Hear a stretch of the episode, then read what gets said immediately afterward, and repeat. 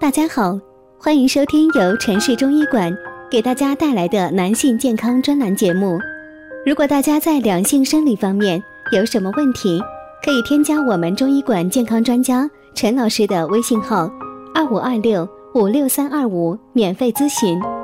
好了，现在由本栏目的主播为大家带来今天的节目。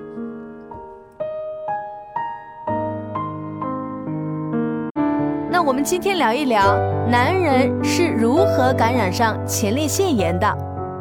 得了前列腺炎很痛苦，很多人不注意个人卫生啊，导致前列腺发生感染，进而影响到自己的生活。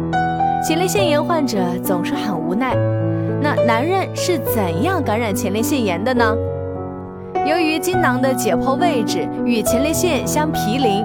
因此，大约百分之八十的病例炎症同时累及精囊，因此该病也称为前列腺精囊炎。由于前列腺炎迁延难愈，易于复发，故许多慢性前列腺患者可将炎症带入老年。那首先我们来说一下前列腺炎感染途径，大致有三个方面。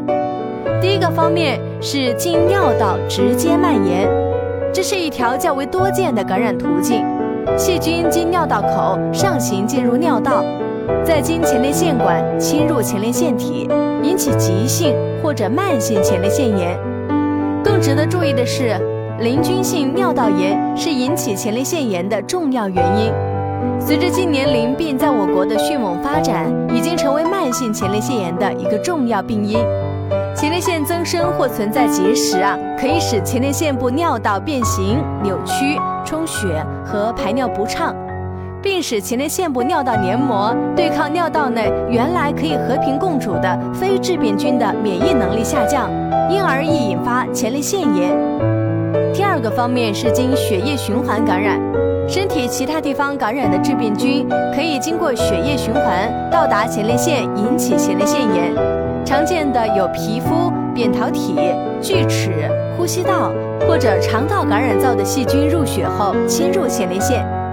第三个方面，淋巴感染，这个比较少见，可因前列腺邻近的炎症，如直肠、结肠、膀胱、尿道等，通过淋巴管道引起的前列腺炎。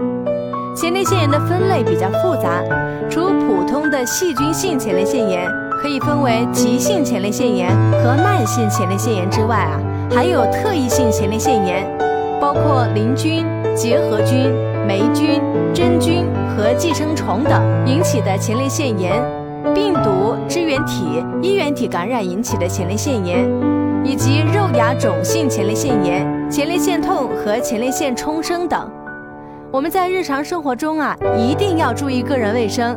只有远离那些病原体，才能保持我们身体健康。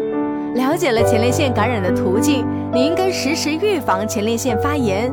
为了自己的健康，养成良好的生活习惯。好了，今天的节目就到这里了。